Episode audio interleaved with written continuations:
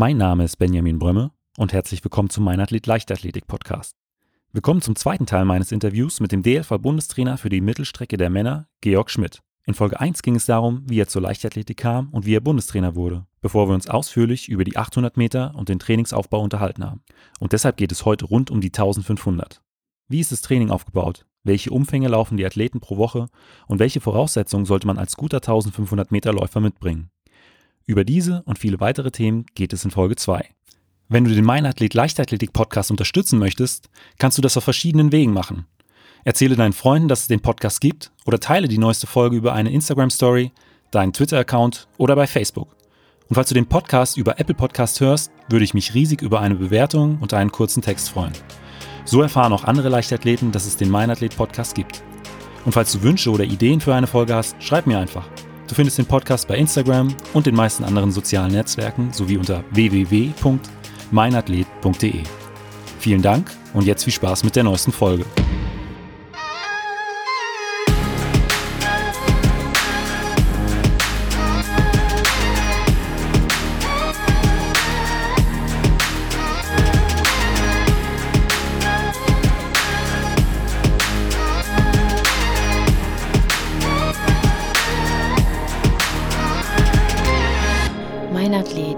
Leichtathletik-Podcast aus Frankfurt am Main.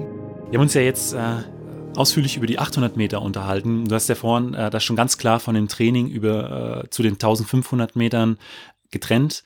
Ähm, wie sieht es denn dann bei den, bei den 1500 Metern aus? Äh, was gibt es da auch unterschiedliche Typen von Athleten? Ja. Also auch da wieder, ich würde jetzt nicht, nicht, nicht wieder drei Typen aufmachen, aber definitiv die eher unterdistanzorientierten Typen, die also auch eine sehr gute 800 laufen können und halt eben überdistanzorientierte Typen, die dann auch eine sehr gute 5000 laufen können. Das, das kann man definitiv sagen.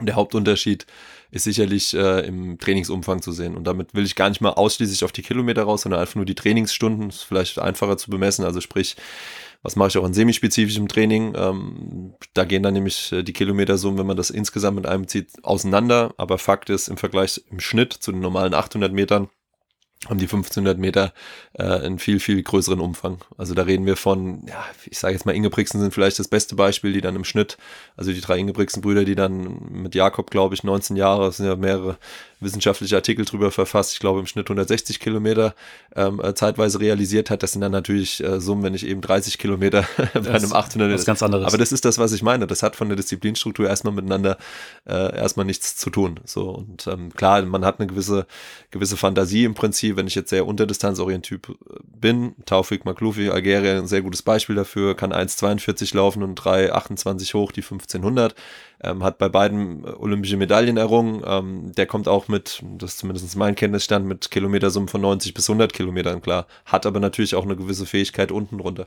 Von daher, ähm, es wird mehr trainiert, es muss mehr trainiert werden, ähm, aber auch, sind, auch da sind es wieder unterschiedliche Typen im Prinzip. Ähm, ja, die man, die man ausbilden kann, beziehungsweise selektieren kann, ja. Und gibt es auch da so Sachen, die dir äh, auffallen äh, bei, bei anderen Trainern, die du eher vermeiden würdest? Ich würde nicht sagen, ich würde nicht sagen vermeiden, was, was, was in Deutschland sicherlich ähm, ein Punkt ist, im Prinzip der Übergang, ist nichts Neues in anderen Disziplinen genau dasselbe, äh, aber der Übergang sicherlich aus dem Jugendbereich zum aktiven Bereich. Und da muss man einfach ähm, die Tendenz in der Welt sehen, wann bin ich höchstleistungsfähig. Und wie gesagt, jetzt Inge Brixens vielleicht ein Extrembeispiel mit den, mit den für europäische Maßstäbe, äh, mit 19 Jahren absolut Weltspitze angekommen zu sein, aber gerade im afrikanischen Raum ist es gang und gäbe, dass Äthiopier, äh, Kenianer etc. in jüngsten Altersbereichen im Prinzip schon sehr, sehr sehr erfolgreich und sehr schnell sind. Äh, da ist es in Deutschland mitunter sicherlich auch durchs Schulsystem geprägt. Ähm, renne ich, ich sage jetzt einfach mit 18, 19 Jahren im Schnitt 40 Kilometer, ist ja erstmal okay, bin damit auch ähm, in gewissem Maße erfolgreich, dann ist natürlich ein Übergang zu, ich will jetzt im Schnitt 120 Kilometer laufen, schnellstmöglich im aktiven Bereich ein sehr, sehr großer. Und ich sage jetzt mal klassische ähm, Überlastungserscheinungen dann können die Folge sein, müssen nicht die Folge sein, aber da ist sicherlich ein, ein großer, eine große Diskrepanz insgesamt. Das heißt, da eine gewisse Weitsicht, ich hatte vorhin Wolfgang Heinig angesprochen, der weiß, wenn er mit einer 15-Jährigen trainiert, wie muss es mit 25 aussehen und was muss ich da in den einzelnen Etappen für realisieren und da mit einer gewissen Weitsicht würde ich jetzt ähm, grob sagen, ähm, agieren und dann, dann kriegt man das schon hin, ja. Ähm, aber du hast es eben schon angesprochen, also bis zu 140, 160 Kilometer mhm. die Woche. Mhm. Ähm, wie ist es dann aufgeteilt? Gibt es dann, äh, weiß ich nicht, äh, zwei oder drei Tage äh, in der Woche, an denen man wirklich äh, Longruns macht, über 15 Kilometer ja. oder sowas? Ja. Und dann Ist sehr, sehr unterschiedlich. Sehr, sehr unterschiedlich. Es, man hat ja von, von Faktoren wie, wie oft trainiere ich, also wie viele Trainingseinheiten realisiere ich, bin, befinde ich mich in einem Trainingslager, welche Rolle spielt Semispezifik und so weiter, hat man natürlich sehr, sehr viele, ähm, sehr, sehr viele Stellschrauben, mit denen man am Umfang drehen kann. Und es gibt welche, die, ich sage jetzt einfach mal, zehn Einheiten trainieren und dann, du hast ja angesprochen, Longruns, wenn ich dann da irgendwie, weiß ich nicht, zwei, dreimal einen Longrun zwischen 20 und ich sage jetzt einfach mal 30 Kilometern unterbringe als überdistanzorientierter Typus, dann komme ich auch relativ schnell auf diese Kilometersumme. Natürlich kann ich genauso hingehen und kann sagen, okay, ich trainiere jeden Tag zweimal, meinetwegen im Trainingslager zeitweise dreimal, dann kann ich das Ganze ein bisschen aufsplitten. Aber wie gesagt, diese, diese Kilometersummen, ich würde es mal grob einordnen, was Schnitt angeht, also was den Durchschnitt angeht, ähm, der, der, dass sich da die Weltklasse zwischen, weiß ich nicht, 100 und 150 Kilometern äh, eben bewegt. Wenn man vom Schnitt redet, muss man natürlich auch wissen, da sind auch mal Wettkampfwochen dabei, wo ich nur 60 Kilometer laufe, was dann wiederum eine, sage ich jetzt einfach mal eine, weiß nicht, ein paar 200er Wochen in einem Trainingslager auch schnell bedeuten kann. Wie gesagt, es muss nicht sein, aber in Abhängigkeit vom Athletentypus kann es sein. Ja. Und wenn man dann, ich sag mal, dreimal am Tag trainiert, also mhm. was macht man dann, äh, läuft man morgens morgens äh, eine, eine Tempoeinheit, mittags Ausdauer und abends dann nochmal Kraft oder wie ist es? Ja, hängt auch vom System ab. Hängt okay. vom System ab, aber ich sag jetzt mal, ähm, wenn ich jetzt an, an klassische Kenia-Trainingslager, also an Höhentrainingslager gerade denke, ähm, wie gesagt, mit der Zielstellung äh, im Prinzip bestimmte Blutparameter nach oben zu bringen, ein höheres Ausdauerniveau zu schaffen, dann sieht ein klassischer Tag aus, wenn, wenn ich dreimal trainiere. Ich mache morgens in der Regel einen Auftakt. Das ist keine Rieseneinheit, das ist in der Regel irgendwas, was äh, unmittelbar vom Frühstück beispielsweise stattfindet. Weiß nicht, eine halbe Stunde Dauerlauf, so eine Größenordnung, dass ich dann vormittags die zweite Einheit trainiere. Jetzt nehmen wir mal als Beispiel irgendwelche Tempoläufe. Äh, dann ist da mit Ein- und Auslaufen, komme ich dann da auch schon wieder auf meine, was weiß ich, 14, 15 Kilometer und habe dann vielleicht im Nachmittag noch einen, noch einen, noch einen Dauerlauf liegen von, von 10 Kilometern. Wenn ich das jetzt zusammenzähle, dann bin ich an so einem Tag bei ja, 30 Kilometern. Ja. Würde ich das rein theoretisch, was nicht der Fall ist, jeden Tag machen, bin ich bei über 200 Kilometer die Woche ja, und so, so kommt es dann schnell zusammen. Ja. Und äh, du hast vorhin schon angesprochen, ähm, bei den 800 Metern spielt die Kraft auch immer noch eine, eine große Rolle. Da machst du wirklich zweimal in der Woche äh, ganz normales Krafttraining ja. wie bei Sprintern. Wie ja. sieht es bei den 1500 Metern Läufer? Genauso. Genau, auch. ich würde ich würd keine, ich würd keine Differenzierung aufmachen. Sicherlich ist es, wenn ich jetzt an Wurf denke, beispielsweise an den Hammerwerfer, einen Diskuswerfer denke, ist das ein unmittelbares Ding. Also, ich, wenn da Kennziffern bestehen, weiß ich nicht, um 22 Meter Kugel zu stoßen, muss ich äh, 200 Kilo Bank drücken können, dann ist es vielleicht eine Kennziffer, die steht. Ich weiß nicht, ob es stimmt, aber dann steht es, dann gibt es auch da wahrscheinlich wieder eine bestimmte Range, wo ich sagen kann, ein bisschen drunter geht, aber ein bisschen drüber geht auch. Und da ist es im ähm, da ist im Laufbereich so, dass ich sage, und das Amerikaner machen es vor, die Briten machen es vor, insgesamt das Krafttraining in, in seiner Art und Weise überall eine Rolle spielt. Und es ist jetzt egal, ob ich da mehr im Marathonbereich äh, arbeite, um da, ähm, ich sage jetzt mal, Überlastungserscheinungen entgegenzuwirken, ja, Ermüdungsbrüche, ja. Knochenfrakturen, was auch immer, den Sachen entgegenzuwirken, oder ob ich jetzt über 800 Meter denke, ich will antriebswirksame Muskulatur aufbauen. Es hat überall eine Relevanz. Es geht um Fortbewegung. Äh, ist es ähnliche Muskulatur, vielleicht nicht in dem, in dem Maß und vielleicht will ich auch Trainingsmittel ein bisschen anders wählen.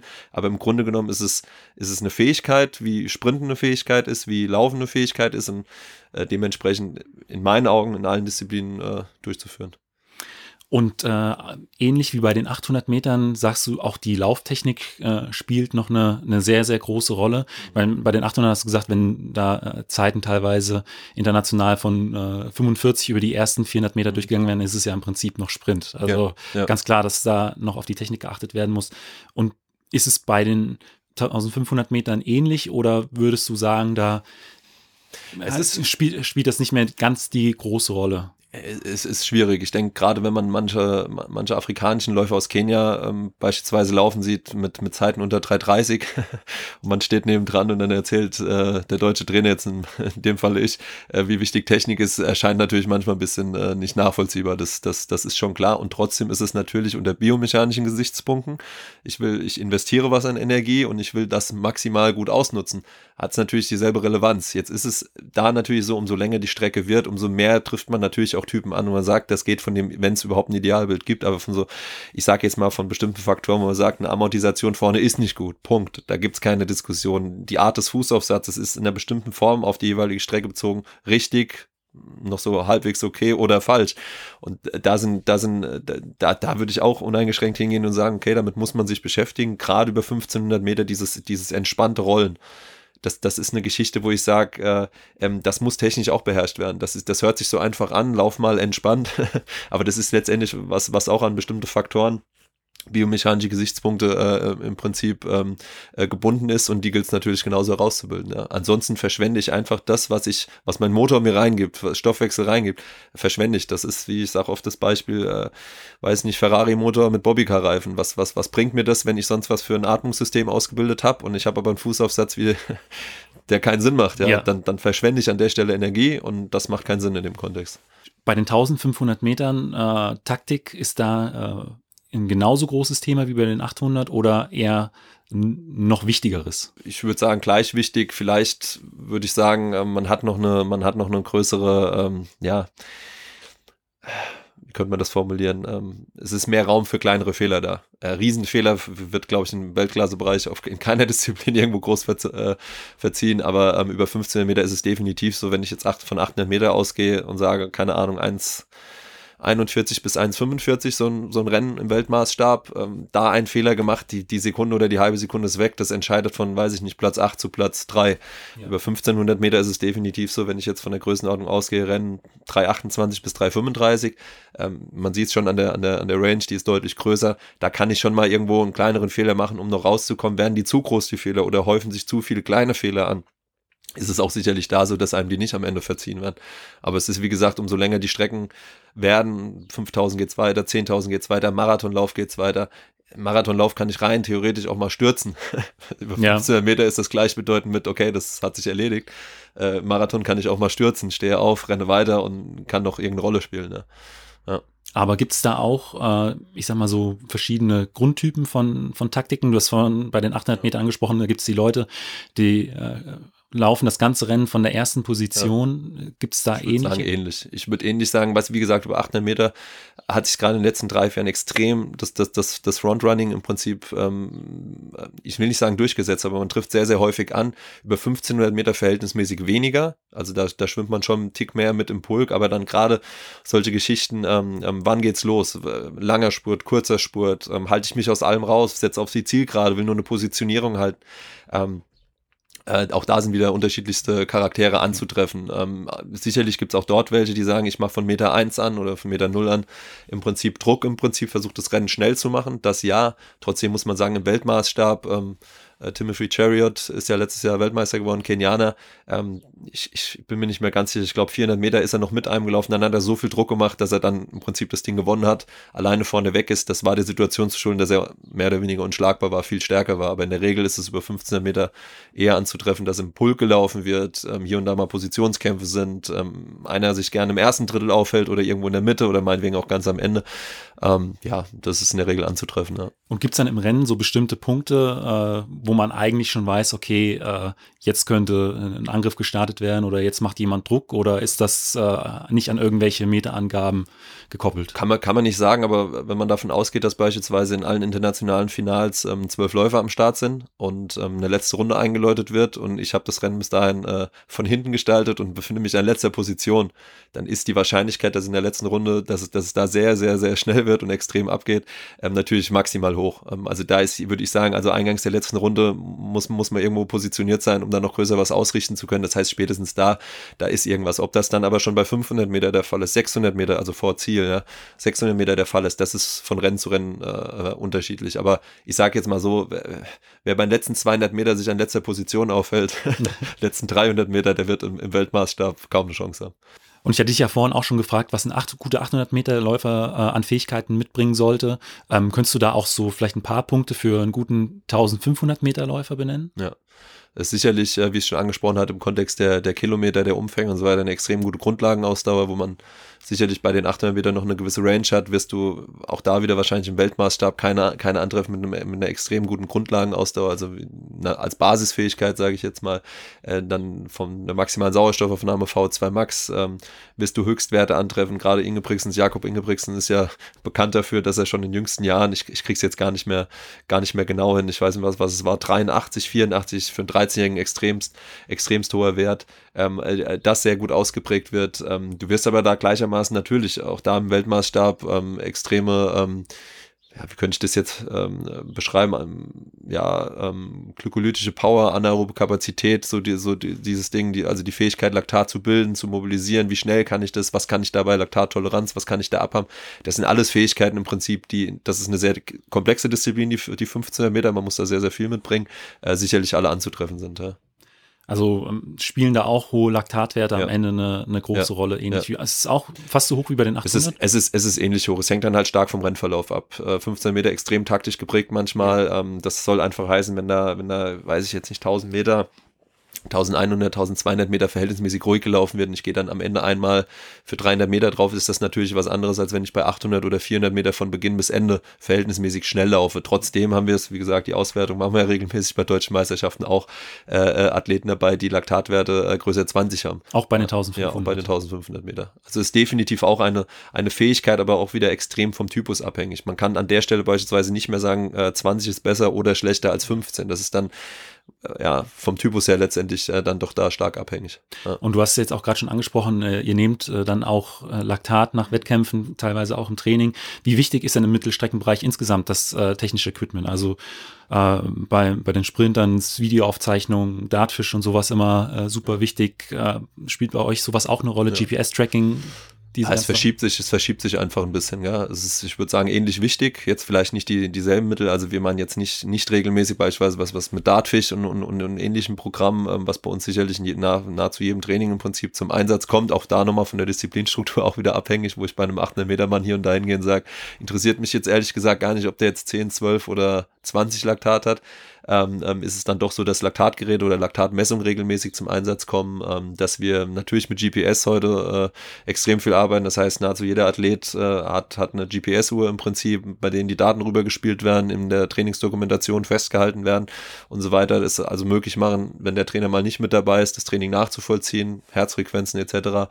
Und darüber hinaus spielt bei uns natürlich, ähm, weiß jetzt nicht, ob man das zu technischem Equipment zählen kann, aber beispielsweise in Trainingslagern auch Zentrifugen, wenn wir zum Beispiel CK, also Kreatinkinase okay. und Harnstoff messen und sowas, das ist teuerstes Equipment von ein paar tausend Euro, was dann, dann da mitgeführt wird. Das interessiert jetzt an der Stelle einen Kurzsprinter beispielsweise wahrscheinlich gar nicht, aber für uns hat es dann durchaus seine, seine Relevanz. Ja, und ansonsten darüber hinaus auch Blut, Blutbilder. Das, ich würde es nicht zu technischem Equipment zählen, aber das ist natürlich was, was im Laufbereich äh, aufgrund der, der Wichtigkeit im Prinzip in sehr, sehr regelmäßigen äh, Abständen im Prinzip genommen wird und ins Training mit einbezogen wird. Und ähm, was für Leistungstests nutzt du dann, um zu sehen, auf welchem Stand deine Athleten äh, zum Zeitpunkt X sind? Ja, also wie gesagt, das ähm, IAT, Institut für angewandte Trainingswissenschaften in Leipzig, ist ja da der im Prinzip Hauptpartner, was den Lauf äh, im Deutschen Leichtathletikverband angeht. Und das sind wiederkehrende äh, Testabfolgen. Also das ist wirklich dann sehr, sehr komplex in Form von, es werden Sprungkraft, also Sprungtests gemacht, Zehner-Sprunglauf beispielsweise, Drop-Jumps werden gemacht. Wir machen ganz normale 30 fliegend, 60, 100 Meter, im Prinzip um die Sprintfähigkeiten abzutesten. Aber das, was am, am regelmäßigsten durchgeführt wird, ist sicherlich ein Laktatstufentest mit dem wir dann in, äh, wie gesagt, in Deutschland nennen wir es VL3 Geschwindigkeit, äh, die ich, ähm, die ich halt eben in einem Stufentest 4x2000 Meter, 4x3000 Meter, 4x4000 Meter, im Prinzip eine Geschwindigkeit, äh, die ich dann dort realisiere mit 3 Laktat als Beispiel. Okay. Das ist jetzt ein allgemeingültiger Wert, kann, ja, ich fange jetzt nicht mit aerobe, anaerobe Schwelle an und sowas, aber äh, ist ein allgemeingültiger Wert. Solche Sachen werden dort äh, eben ermittelt. Wir haben V2 Max Tests, im Prinzip sind Ausbelastungstests, aber letztendlich ist das für mich wichtigste im Prinzip das tägliche Training und gerade da auch auf 800 Meter oder auf 15 Meter bezogen, wenn wir zentrale Trainingsprogramme haben, die gibt es im Kurzsprint genauso. Weiß ich nicht, wenn ich 150 in Serie als Kurzsprinter ein paar Mal so und so schnell laufe, dann ist die, die Ableitbarkeit für die 200 Meter so und so gegeben ja. anhand des Athleten und das ist bei uns natürlich ähnlich. Wenn ich in der Lage bin, zentrale standardisierte Trainingsprogramme zu realisieren in einer bestimmten Geschwindigkeit, dann ist natürlich die Aussagekraft für den Wettkampf auch verhältnismäßig hoch. Und dann wahrscheinlich auch einfach Erfahrungswerte, also wenn man mehrere Jahre mit jemandem trainiert hat. Klar, klar. Wie wichtig ist denn das Thema Ernährung äh, für, für deine Athleten? Ja, sehr wichtig.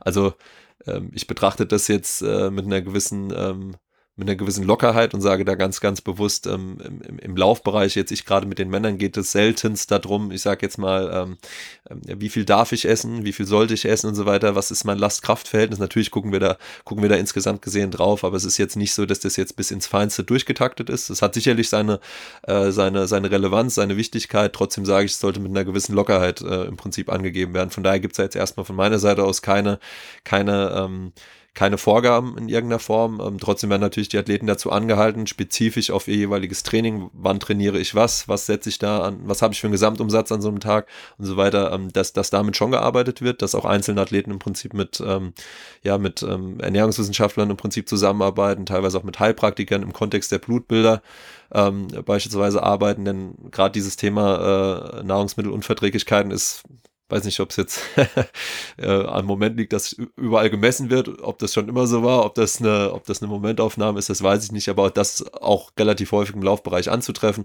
also dass das fein abgestimmt ist im Prinzip, ja. Es ist ja heute das äh, erste Interview, was ich nach gut äh, zweieinhalb, drei Monaten ähm, wieder persönlich aufzeichne, aufgrund der ganzen äh, Corona-Pandemie. Wie bist denn du und deine Trainingsgruppe äh, mit dieser gesamten Situation umgegangen? Sicherlich eine schwierige Situation für uns alle würde aber grundsätzlich sagen, dass jetzt, wenn ich das auf den Sport beziehe, mal von den, von den gesellschaftlichen Dingen abgesehen, auf den Sport beziehe, kann man natürlich sagen, dass der, dass der Laufbereich da im Gesamten verhältnismäßig äh, glimpflich von, von weggekommen ist. Ähm, sicherlich fehlt uns das ein oder andere an Spezifik. Sprich, wenn wir sonst einen Kraftraum genutzt hätten oder auf einer Tatanbahn mit Spikes gewesen wären, dass wir da jetzt umplanen mussten. Trotzdem ist es natürlich äh, unverhältnismäßig äh, einfacher, äh, jetzt eine 1500 Meter durch den ganzen Dauerlaufbereich, Tempoläufe und so weiter vorzubereiten, die ich natürlich auch im Wald machen kann, äh, vorzubereiten, als jetzt ein Stabhochspringer beispielsweise könnte. Und da ist es so, dass äh, jetzt gerade bei uns in Frankfurt über Carsten Ebert, er ist ja der ähm, Bundesstützpunktleiter im Prinzip, eine ja, ganz genaue Pläne erstellt wurden, wer kann wie wo trainieren, wie kann man das Maximum, um trotzdem noch die Sicherheit zu wahren, im Prinzip das Maximum rausziehen, ja, hat Tag und Nacht dran gesessen, im Prinzip da Pläne zu erstellen, die es uns jetzt auch dann möglich gemacht haben, in den äh, vorhandenen ähm, ähm, Rahmen im Prinzip, den wir bekommen haben, im Prinzip zu agieren. Und da würde ich sagen, ja, äh, wir haben kurz mal geschluckt insgesamt, aber dann hat jeder für sich erkannt, im Prinzip ähm, bleibt nichts anderes übrig, als da an der Stelle weiterzumachen und dementsprechend ich könnte es jetzt nicht in Prozente beziffern. Wir haben jetzt letzte Woche mal Leistungstests gemacht, die sind vernünftig ausgefallen. Ähm, dementsprechend würde ich sagen, hat es uns jetzt mittelmäßig, äh, mittelmäßig getroffen. Zumal wir momentan auch wieder verhältnismäßig normal trainieren äh, können an der, an der Hahnstraße in Frankfurt. Und würdest du vielleicht auch sagen, dass ähm, dadurch, dass jetzt ja im Prinzip die ganzen Saisonhöhepunkte oder die Wettkämpfe insgesamt weggefallen sind, ihr, ihr zum Teil die Zeit auch nutzen könntet, konntet, um, weiß ich nicht, an vielleicht dem einen oder anderen Defizit zu arbeiten, wo sonst eigentlich keine Zeit für gewesen wäre, was im allgemeinen Trainingsaufbau untergegangen wäre?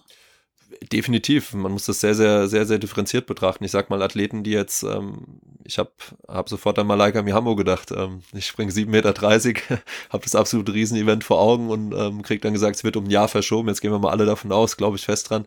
Die Leistung wird konserviert, wenn nicht aufgebaut für ein Jahr später, aber sicherlich trifft es solche Athleten, die so unmittelbar vor dem absoluten Höhepunkt sind, sicherlich anders als einen, ich sage jetzt mal U23-Athleten, der im Jahr 2021 seine U23-EM hat und wahrscheinlich dieses Jahr den Sprung zu Olympischen Spielen nicht geschafft hätte. Das muss man natürlich sehr, sehr individuell ähm, betrachten. Was ich sehr interessant fand insgesamt bei der, so schl schlimm das ganze Corona, ähm, die Corona-Einschränkungen jetzt waren im, pers im, persönlichen, gesellschaftlichen Bereich, ist, dass, dass viele Athleten mal wieder in sich reingehört haben im Prinzip, überlegt haben, wie, wie, wie gehe ich jetzt mit der ein, das ist zumindest mein Eindruck, wie gehe ich damit um, ähm, reinzuhorchen und nicht in diesem ständigen Trotz zu sein, im Prinzip Trainer organisiert, Trainer macht, Physiotherapie so, äh, Trainingsmöglichkeiten so, Wettkampfstruktur da, Trainingslager da, also mal kein Rhythmus vorgegeben wurde, sondern mehr oder weniger jeder mal für sich selbst war und selbstverantwortlich agieren muss. Und da sage ich gerade bei jungen Athleten ist es hat einen positiven, äh, positive äh, Auswirkungen an der Stelle gehabt und ja, man muss es differenziert, muss es differenziert betrachten. Ja. Und was sind denn deine Ziele als Bundestrainer für die nächsten Jahre? Ja, würde ich auf sehr, sehr vielen unterschiedlichen Ebenen äh, auch da wieder differenzieren wollen. Denn ähm, es ist sicherlich eine Frage strukturelle Ziele, Leistungsziele, ähm, Ziele jetzt ähm, im Kontext des Gesamtkaders oder äh, Ziele für den Einzelnen in der eigenen Trainingsgruppe, ist natürlich sehr, sehr, sehr, sehr differenziert zu betrachten. Ähm, ich denke, was jetzt die Leistung unmittelbar beispielsweise jetzt, wenn du von mittelfristig sprichst, Olympische Spiele nächstes Jahr, ähm, gibt es im Bundeskader, also im deutschen Bundeskader in der Mittelstrecke ähm, Athleten, ich nenne jetzt mal Kräuter stellvertretend, ähm, die die Zielstellungen haben, ob das dann äh, Halbfinalteilnahme ist eine bestimmte Zeit ist. Ähm, man hat da Sachen im Kopf, die hat der Athlet nochmal für sich im Kopf, der Heimtrainer im Kopf, aber da gilt sicherlich darum, ähm, ein gutes Ergebnis zu erzielen. Ähm, angesprochen schon die U23 EM, da sind einige Athleten jetzt aus meinem Umkreis äh, nächstes Jahr, die da in Frage für kommen, im Prinzip da wieder individuelle Ziele, aber auch strukturelle Ziele, denn Potters ist in aller Munde, Olympische Spiele wurden verschoben, Europameisterschaften sind ausgefallen. Das wird auch auf der Ebene äh, Veränderungen mit sich bringen. Ich habe das 400 Meter, 800 Meter Modell angesprochen, was in meinen Augen in Deutschland momentan nur marginal abgedeckt wird, auch äh, da Strukturen zu schaffen, im Prinzip Modelle zu schaffen, äh, die uns dann in den nächsten Jahren voranbringen. Ja. Dann äh, komme ich jetzt schon zu den fünf Fragen, die ich äh, jedem meiner Gäste stelle. Und äh, da ist die erste immer, was war äh, bisher dein, dein größter Wettkampf als, als Trainer? Es muss nicht der erfolgreichste gewesen sein, sondern der, äh, an den du die schönsten Erinnerungen hast. Mhm. Gibt's, gibt's viele. Ich habe mir heute Morgen die Frage gestellt, ähm, ähm, man hätte jetzt so vom Gefühl her gesagt, ähm, 2017 WM-Jahr, ähm, ähm, der Wettkampf in Funkstadt, ähm, da konkret auf, auf, auf Mark Reuter bezogen im Prinzip. Er ist da, er ist da WM-Quali gelaufen, persönliche Bestleistung gelaufen, 1,45, 22 und ja, es war ein Befreiungsschlag und das weiß ich noch, dass das von den Emotionen mit dem, was auch am Publikum insgesamt gesehen da war, natürlich extrem zugeschnitten gewesen und so weiter und dann in der Dramaturgie fantastisch gewesen. Wir hatten 2016 ein Jahr, ähm, er war da 20, ähm, in dem er ähm, ja der Quali für die Olympischen Spiele hinterhergelaufen ist. Zeitweise haben wir uns weit weg davon gesehen, plötzlich wurde es dann doch wieder realistisch und hinterherlaufen, hinterherlaufen. Ende hat es ganz, ganz knapp in Wiesbaden dann leider nicht funktioniert ähm, was natürlich so eine gewisse Erwartungshaltung dann aber für 2017 geweckt hat. Und auch da hat sich erstmal schwierig angelassen. Und als dann aber in äh, Funkstadt der Befreiungsschlag kam und ach, ich weiß, es gibt ja auch Videos davon, alle auf die Bahn gerannt sind und durchgedreht sind. Und ich glaube, emotional betrachtet war das das, was mir jetzt so unmittelbar am, am meisten in Erinnerung ist. Ja. Wie war das da so an dem, an dem Wettkampftag? Äh, kannst du dich da noch dran erinnern, als ihr da hingefahren Toll, seid? Familiäre Umgebung, Funkstadt, unfassbar tolles Pflaster für uns. Wir führen regelmäßig dort Wettkämpfe, immer natürlich in einem gewissen Zeitkontext durch. Da geht es nicht darum, irgendwie zu laufen oder irgendwelche taktischen Sachen zu üben, sondern Funkstadt, die, die wir machen, sind im Prinzip so meistens ausgerichtet, dass es darum geht, schnell zu laufen, Qualis zu laufen, etc. etc. Aber wie gesagt, so ein gewisser Spannungsbogen hatte sich über die Saison hin schon aufgebaut. Und ähm, ja, ich weiß noch über, über WhatsApp-Gruppen, über Stadionansage, bestimmte Musik, ähm, Rennkonstellationen, Starterfelder, Homeo Tesfaye war in dem Rennen mit dabei. Ein guter Kumpel von Marc, mit dem er jetzt in Leipzig zusammen trainiert, Robert Faken, hatte, hatte Tempo gemacht. Ist unfassbar tolles Event gewesen. Und klar, wenn das dann noch aufgeht, man hat ja genug äh, Events als Trainer oder auch als Athlet, die manchmal nicht ganz aufgehen, äh, ja, in Abhängigkeit davon, was man sich vorgenommen hat. Aber da ist, wie gesagt, alles aufgegangen, ähm, Bestleistung extremst gesteigert ähm, fast eine Sekunde und das war schon ja, ein tolles Event. Hast du irgendwann im Laufe des Rennens gewusst, okay, äh, das passt jetzt? Ja, es war vom taktischen her was tatsächlich schwierig. Wir hatten zwei Tempomacher, Omar Yame und, ähm, und Robert Fagen und ähm, Omar ist sehr schnell angegangen. Insgesamt. Homio Tesfaye hatten wir auch noch in dem Rennen mit drin und ähm, die sind aber so schnell angegangen, dass ich zeitweise dachte, uh, Marc braucht einen verhältnismäßig gleichmäßigen Rennverlauf. Ich bin mal gespannt, wie das, wie das hinten ausgeht. Aber als, als, als Marc dann, das weiß ich noch, von 550 auf 600 Meter angetreten ist, Homio dankenswerterweise in dem Rennen mit dabei war, weil er so ein bisschen die Lücke geschlossen hatte und da vorbeigegangen ist, da hatte ich schon ein sehr, sehr gutes Gefühl insgesamt. Ähm, jetzt war die Quali, glaube ich, 1,45,80, er ist 1,45,22 gelaufen. Ähm, ich hätte jetzt nicht abschätzen können, wird das 1,45,60 oder 1,45,20, aber es war im Prinzip absehbar bei den, bei, den, bei den 600 Metern, dass das funktionieren kann. Und auf der anderen Seite, was war so der Wettkampf, an dem du am längsten zu knabbern hattest? Das war tatsächlich letztes Jahr die WM in äh, Doha. Ähm, dreht sich auch da wieder, klar, ist jetzt äh, mein erfolgreichster Athlet der letzten Jahre gewesen, Marc Reuter, ähm, ähm, das Abschneiden bei der WM. Denn das ist wirklich was gewesen, wo ich sage, dass, dass, ein, dass ein Athlet in dem Fall mag und ähm, ähm, ich dann als zuständiger Heimtrainer und Bundestrainer im Prinzip mit einem gewissen Gefühl, mit einer gewissen Erwartungshaltung zu so einem Event reisen und uns deutlich weiter vorne gesehen haben, als man dann tatsächlich da rausgegangen ist. Ähm, das war schon, war schon sehr, sehr enttäuschend, denn ähm, ich habe die, die Trainingswerte vorhin angesprochen, die waren besser als je zuvor. Wir haben uns auf einem absolut richtigen Weg gesehen und es war kein Anhaltspunkt im Vorfeld zu erkennen, der in irgendeiner Form dieses Ergebnis angedeutet hätte. Und wenn man dann mit so einem Ergebnis weggeht, ja, dann kann man seinem Umfeld danach erzählen, was man will, wenn man gefragt wird, äh, wie ist das dazu gekommen. Das ist, das spielt keine, das spielt keine Rolle. Wenn man dann so weit davon weg ist, da hätte ich, hätte ich Gefühl gesagt, wenn ich die Zeit im Nachhinein betrachtet hätte, das, das wäre im Alleingang einen Tag vorher im Stadion gelaufen, bei dann draußen, weiß ich nicht, 35 Grad. Ähm, und das ist dann schon was, wo man weggehen sich dann natürlich fragt, woran hat es gelegen, ja. Dann komme ich jetzt noch mal ganz kurz zurück zum Training. Gibt es bestimmte Trainingsinhalte, die du äh, sehr gerne als, als Trainer begleitest? Ich würde sagen, alles, was grenzwertig ist. also das heißt, ja, das kann mal ein Krafttraining sein, das kann auch mal eine Sprintdiagnostik sein. Das können aber dann, wenn ich jetzt eins nennen müsste, vor allem auch so Sachen sein wie Bergläufe oder sowas. Bergläufe ist für mich was, wo ich sage, ist eine gewisse ja, eine gewisse Intensität abgebildet, eine gewisse Aufgabenstellung durch die Steigung, ähm, ja, ein gewisses Gruppenverhalten, wenn sie zusammenlaufen und so weiter. Das ist sicherlich eins der zentralen Dinge, wo ich sage, da habe ich am meisten, am meisten Bock drauf. Ähm, aber wie gesagt, es kann auch ein ganz, normaler, ein ganz normales Krafttraining sein, wenn man vielleicht hier und da mal eine neue Übung einführt oder ein Athlet sich deutlich steigert, dann sind das schon Sachen, wo ich sage, das, das macht mir, das macht mir Spaß dann, ja. Und auf der anderen Seite gibt es äh, Trainingsinhalte, äh, von denen du weißt, okay, die sind wichtig für deine Athletinnen und Athleten, aber so super spannend ist das jetzt nicht für dich? Ich würde sagen, äh, das ist wahrscheinlich ähnlich wie bei den Athleten auch. Ähm, das sind äh, oftmals wiederkehrende, monotone, ähm, aber notwendige äh, Trainingsinhalte. Ich, ich ich fange jetzt nicht an mit Stabis oder so, wenn wir jetzt auf den Laufbereich gehen und beispielsweise von Überlastungserscheinungen sprechen, dann haben wir diverse Programme, wo wir sagen, wir wollen dem entgegenwirken. Jetzt ist es aber auch da natürlich so, dass, das, dass wir da nicht das Rad jedes Jahr neu erfinden und jedes Jahr ähm, für bewährte, gute Übungen im Prinzip jedes Mal eine neue haben. Und dementsprechend ist was, da mache ich kein Hehl draus, wenn ich das wöchentlich machen wir das, wöchentlich mache, dann ist nach Woche 25 auch irgendwann mal das Ding so ein bisschen abgenutzt im Kopf und dann ist das aber was, wo ich sage, dann bin ich mittelmäßig, äh, mittelmäßig ähm, erregt, einem Athleten, äh, ich weiß es jetzt nicht, äh, dabei zuzuschauen, wenn er ein tibiales Posterior trainiert. Okay. Ja. Und äh, meine letzte Frage ist immer, was würdest du äh, jungen Athletinnen bzw. Athleten äh, mit auf den Weg geben wollen oder deinem jüngeren Ich? Ja, ähm, also Athleten in jedem Fall und auch mir und dem Trainer und dem Sportler, der in dem System drin ist, im Prinzip sich äh, frühzeitig ähm, ja, Fragen, diese Warum-Fragen, wieso, weshalb-Fragen, die sich zu stellen und auch beantworten zu können. Denn ich finde es immer schwierig, ähm, egal ob das ein 15-Jähriger ist oder ein 20-Jähriger oder ein 25-Jähriger ist, wenn man diese Frage stellt, das tue ich ab und zu mal, ähm, warum machst du das Ganze eigentlich? Und das manchmal aus dem Kontext gerissen ist einfach so und man die, man muss sie nicht stichhaltig beantworten können. Das muss nicht direkt, ich mache das fürs Geld, ich mache das für mein Ego, ich mache das für Ansehen, für was auch immer.